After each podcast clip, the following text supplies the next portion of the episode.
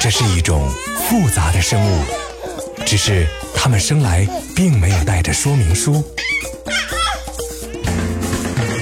大家好，我是一喜妈妈，让我来带您解读宝宝的成长奥秘，轻松对待育儿路上的难题。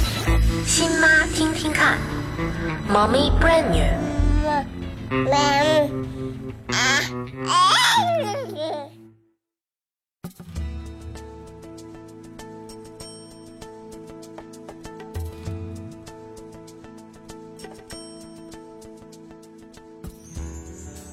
亲爱的妈妈们，你们好吗？人们常说，宝宝过了百天就会变得越来越好带。大概这是因为他的睡眠开始变得有规律了，这让妈妈们十分开心，因为你也可以有时间稍稍休息一下，或者干点别的想干的事儿。现在呢，宝宝白天通常要睡两个小觉，而许多宝宝这个时候晚上能连续睡上六个小时了。有一些宝宝偶尔还会醒来吃奶，这都是很正常的。一些宝宝要等到六个月或者更大一点的时候才能睡一整个通宵，所以妈妈们不要期望值太高。每个孩子都是不同的，并没有必要跟别的宝宝来比。宝宝越发逗人喜爱了，当你和他聊天玩耍的时候，他会发出快乐兴奋的声音，并且试图模仿不同的音调。还能识别熟悉的音节，用微笑和他特有的声音来为大家表演。宝宝的哭闹明显减少，心情愉快的时候居多。你的宝宝随时在学习新的东西，当他对某样东西感到兴奋的时候，可能会激烈的摆动四肢来表现出他的快乐。这时呢，宝宝的眼睛更加协调，两只眼睛可以同时运动并且聚焦了。宝宝很喜欢和爸爸妈妈咿咿呀呀的说话，他正在变得越来越活泼，越来越想参与了。对于每天发生在自己周围的事情，已经开始有了记忆，并且开始对他周围的世界有自己的结论了。他用好奇的眼光观察着每一样东西，甚至包括镜子里的自己。这也是为什么有很多玩具上会有塑料的镜子。当你抱着他站在穿衣镜前时，他还意识不到镜子里的是他自己的影像。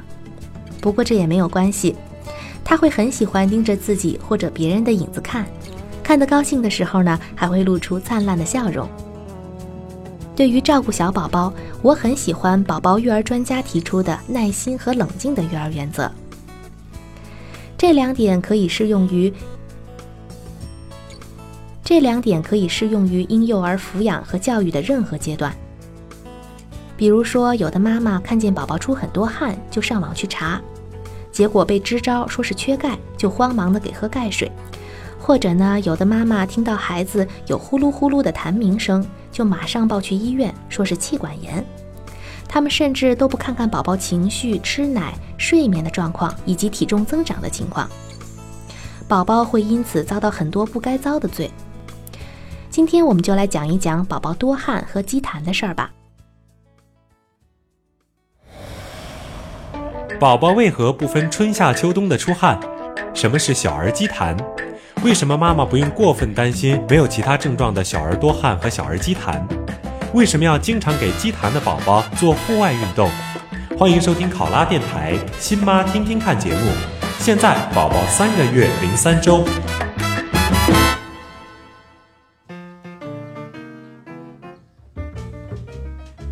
多汗一直以来被父母认为是某种患病的征兆，所以总是很担心的带宝宝去医院的儿科就诊。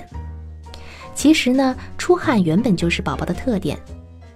汗是由皮肤汗腺分泌的，汗腺是人体皮肤调节体温的重要结构之一。小儿时期呢，由于新陈代谢旺盛，平时活动量大，尤其呢婴幼儿皮肤中含水量较大，皮肤表层微血管分布较多。所以呢，由皮肤蒸发的水分也多。再说，小儿对冷热的自我调节能力还比较差，其实晚上也爱出汗，这是很正常的现象。引起宝宝多汗的原因呢有两方面：生理性多汗或者是病理性多汗。宝宝多汗大多数是正常的，医学上称这为生理性多汗。比如说，夏季的气候炎热会导致小儿多汗。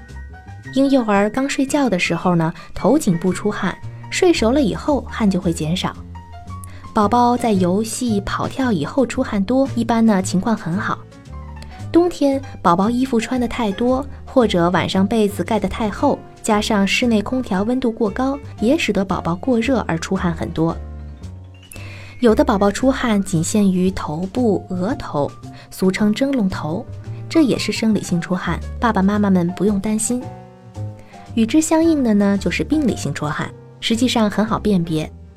宝宝由于某些疾病而引起出汗过多，表现在安静的时候或者晚上一入睡就出很多的汗，汗多的可以弄湿枕头、衣服，这就叫病理性出汗。病理性出汗的原因呢，可以有婴幼儿活动性佝偻病、小儿活动性结核病、小儿低血糖，或者呢吃退烧药过量，还有精神因素，比如说过度兴奋、恐惧等等。有的宝宝有内分泌的疾病，比如说甲状腺功能亢进等等，这也会引起病理性出汗。每种疾病除了出汗多以外，还有多种其他病症的表现，爸爸妈妈就需要带宝宝去医院了。和多汗类似的一个小儿常见现象就是积痰。三个多月的宝宝积痰是一种短期内的特有现象，你能听见他们有很明显的呼噜呼噜的痰鸣声，摸着他的脊背时感觉到像猫喘一样。这种孩子往往偏胖，当变换体位、咳嗽、吐奶以后呢，呼噜声就会自然减轻，这就是所谓的小儿积痰了。积痰主要是因为孩子的支气管被呼吸道内的分泌物轻微堵塞而导致的现象。积痰不同于儿童急性呼吸道感染，它既不是气管炎、支气管炎，也不是肺炎，因此呢，它不会像婴儿患炎症那样伴有发烧、咳嗽、嗓子发红等症状。松田道雄在《育儿百科》的书中指出，大约有四分之一去医院就诊的宝宝胸部都有痰鸣音。有的宝宝从出生半个月开始就有这个毛病了。一个月左右的时候，积痰的主要症状是胸部有呼噜呼噜的痰鸣声，而到了三个月以后，宝宝的吃奶量有所增加，夜间咳嗽的时候就容易把喝下的奶吐出来，这让当妈的非常恐慌。如果被错误的诊断成小儿哮喘或者哮喘性支气管炎，那对妈妈来说就是更大的打击了。每个婴儿的体质不同。有的宝宝呼吸道里边的分泌物多一些，但是这么小的宝宝还不知道怎么样吐痰咳嗽，所以呢，他们就出现了积痰。这种呼吸道里边的分泌物并不是由于感染而形成的，所以我们可以把积痰视同于容易出汗一样，都属于宝宝的体质问题。既然对生活没有任何妨碍，就不需要进行特殊的治疗，因此呢，也不应该把积痰视为疾病。更不需要把积痰的宝宝当做病人来对待了。如果他的精神好，不发热，经常笑，吃奶吃的也不错，那他就是一个健康的宝宝，不需要用任何药物来治疗。等宝宝长大一点以后，他自然就会咳嗽吐痰了。有的专家指出，几乎所有积痰的宝宝在成年以后的症状都会减轻，而积痰产生的呼噜声自然也就消失了。积痰的宝宝除了有时候咳嗽会吐奶以外，精神好，食欲佳，又极少腹泻，绝不是一个病孩子的样子。因此呢，妈妈们只要认真观察，就一定能和急性呼吸道感染区分开来。一旦你判断孩子是积痰，就不用担心，更不用带孩子去医院。如果宝宝因为咳嗽把吃进去的奶吐出来了，也不用担心。如果他想吃，就可以再喂他一点儿。为了防止吐奶呢，晚上最后一顿可以适当的减量。唯一需要注意的是洗澡，洗澡会促进血液循环，使支气管分泌旺盛，痰就会增多。如果你发现宝宝洗澡以后痰增多了，就可以不要过频繁的洗澡，可以两天洗一次。平时呢，洗局部或者给他擦一擦。面对一个积痰的孩子，最好的办法就是多做户外运动。你不用给宝宝穿的太多，通过空气浴让孩子的皮肤和气管黏膜受冷空气的刺激而获得锻炼。另外，如果家里有人抽烟，就会加重宝宝积痰。你需要保证宝宝不要被动吸烟，并且呢保持空气清洁。满了三个月以后的宝宝就开始接种各种各样的疫苗，打针也就成了他们的家常便饭。宝宝及时接种疫苗对健康至关重要。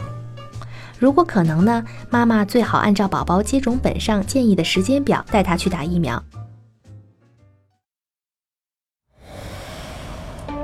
在计划以外的二类疫苗中，最好给宝宝接种哪几项？为什么在接种疫苗之前要仔细阅读同意书上的内容？宝宝接种疫苗以后，妈妈在护理时需要注意什么？欢迎收听考拉电台《新妈听听看》节目。现在宝宝三个月零三周。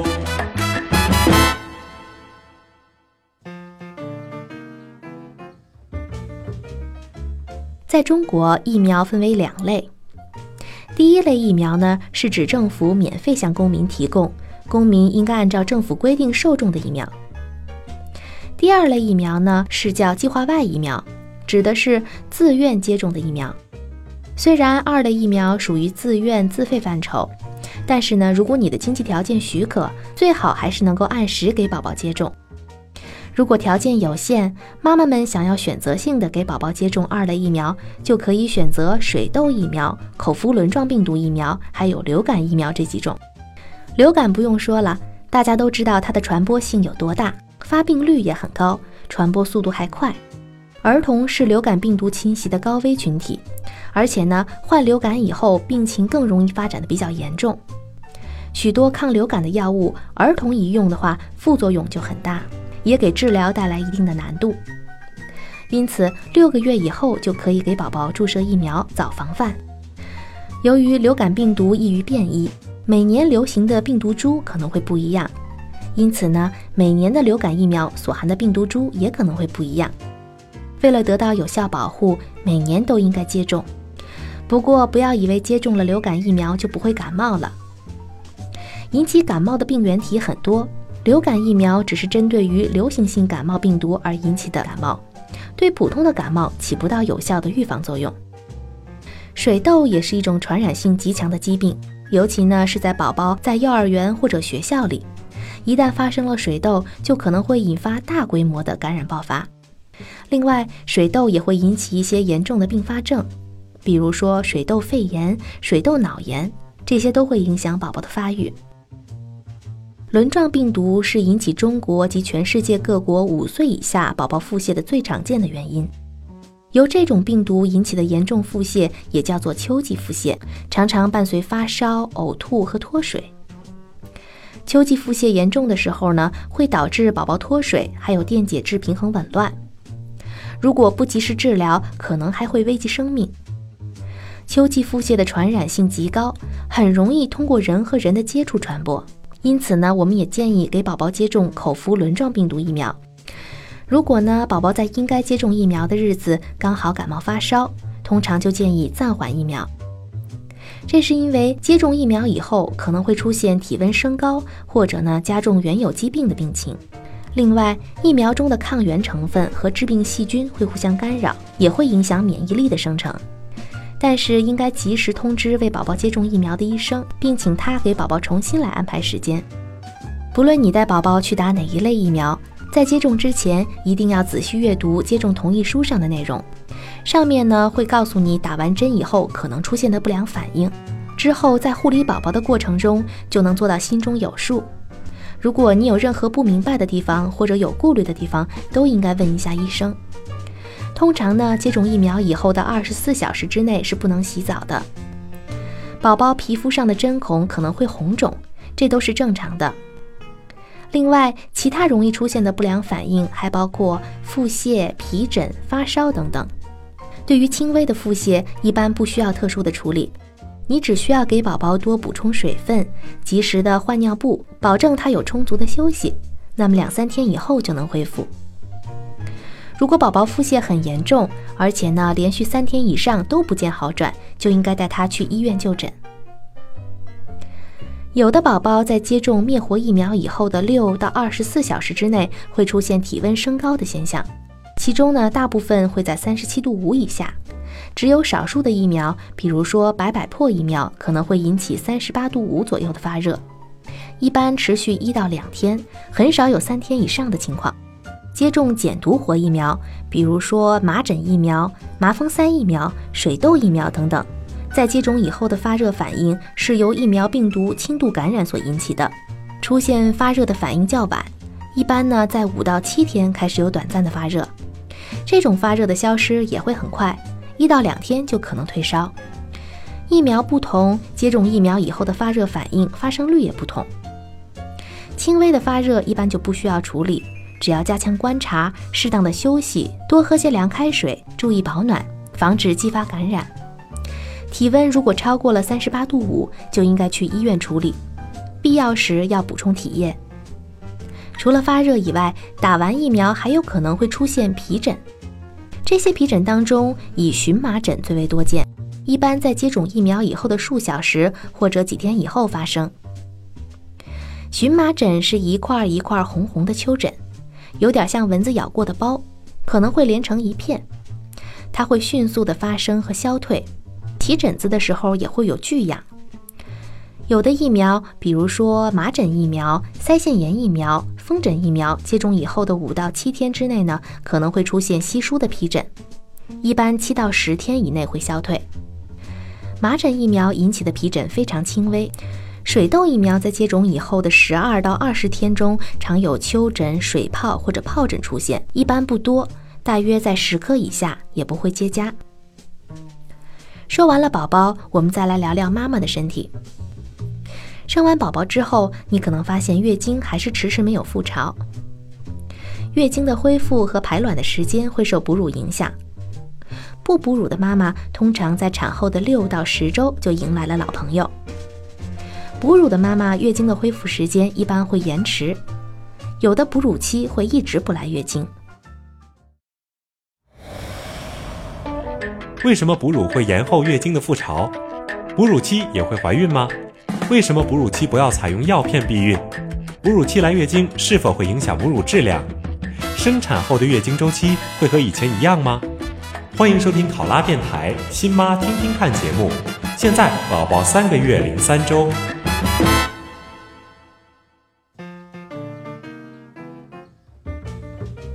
女性的身体差异很大，因此呢，很难说你的月经会在什么时间复潮。对于母乳喂养的妈妈呢，哺乳期由于泌乳素的升高，抑制了雌激素的分泌，同时呢，卵巢对垂体促性腺激素的刺激不敏感，所以月经的恢复可能会推迟。如果你是纯母乳喂养，而且白天晚上都会喂奶，那么你可能在产后长达一年的时间都不会来月经。如果你的宝宝睡整夜觉的月龄比较早，你的月经来潮多半会恢复得更快，一般呢是在产后三到八个月内。如果你的宝宝是混合喂养，也是这样。不过不管月经是否恢复，如果你不打算在近期再要一个宝宝，同样也要做好避孕的措施。一般来说呢，你的生育能力在哺乳期会降低，但这并不意味着你没有生育能力。你的身体通常会在第一次月经复潮前排出产后的第一颗卵子，也就是说，直到两周以后月经复潮的时候，你才会知道自己已经排卵了。所以呢，为了安全起见，你最好这个时候就采取避孕措施。你还需要知道的是，大多数避孕药中都含有雌激素，进入乳汁以后会影响宝宝的生长发育，所以呢，哺乳期不宜使用避孕药。有一个现象值得注意，就是呢，产后初次月经样的阴道出血会被很多妈妈以为是月经来潮。其实呢，通过对基础体温的测定，有百分之六十是没有排卵的。严格的来说，没有排卵的月经算不上是真正的月经。很多人在月经复潮以后，又会销声匿迹三个月甚至更长的时间，然后再来。原因呢，基本上是母乳喂养让体内的激素水平变化而引起的。所以，如果妈妈们发现产后的月经有一段时间不正常，也不用特别担心，一段时间以后自然会规律起来。民间有这样的说法，就是哺乳期来了月经，母乳就没有营养了，甚至对宝宝有毒，必须断奶。这种说法是非常不科学的。正常情况下呢，产后十一天到四个月，母乳质量是最好的。月经来潮以后，乳汁的分泌量可能会比之前要少一些。也有说法认为，这样的奶水比平日浓缩，里边所含的脂肪减少，蛋白质增多。这种乳汁对宝宝并没有害处。为了避免乳汁浓缩和成分改变，母亲在月经时可以多喝一些开水，多吃一些鱼类、牛奶、禽肉和菜汤等等。产后四个月月经来潮也不必断奶。如果奶量因此减少，可以添加一些配方奶。等到宝宝五六个月的时候，就可以添加辅食了。Playtime。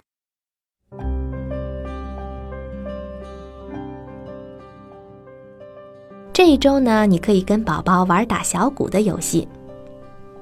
你需要准备一个宝宝的玩具鼓，或者呢，干脆就拿几个圆形的容器。饭盒、盘子或者是碗都可以，把它们翻过来扣着，帮助宝宝握住两根筷子，或者呢，如果宝宝已经可以自己握了，就让他自己拿着，然后试着敲每个小鼓，听一听它们发出的声音有什么不同。如果筷子不好用，还可以直接让宝宝用他的手掌、指头来打鼓。你可以引导他，教他怎么样能发出不同的声音和节奏。慢慢的，宝宝也会跟着这么做。这个游戏可以很好的锻炼他的听力，培养他的节奏感。好了，妈妈们，今天的节目就是这样。要注意的是，在宝宝玩耍的时候，旁边一定要有大人的监护，以防止发生事故。如果你在育儿方面有任何疑问，可以通过微博与我们联系。下次节目我们再见吧。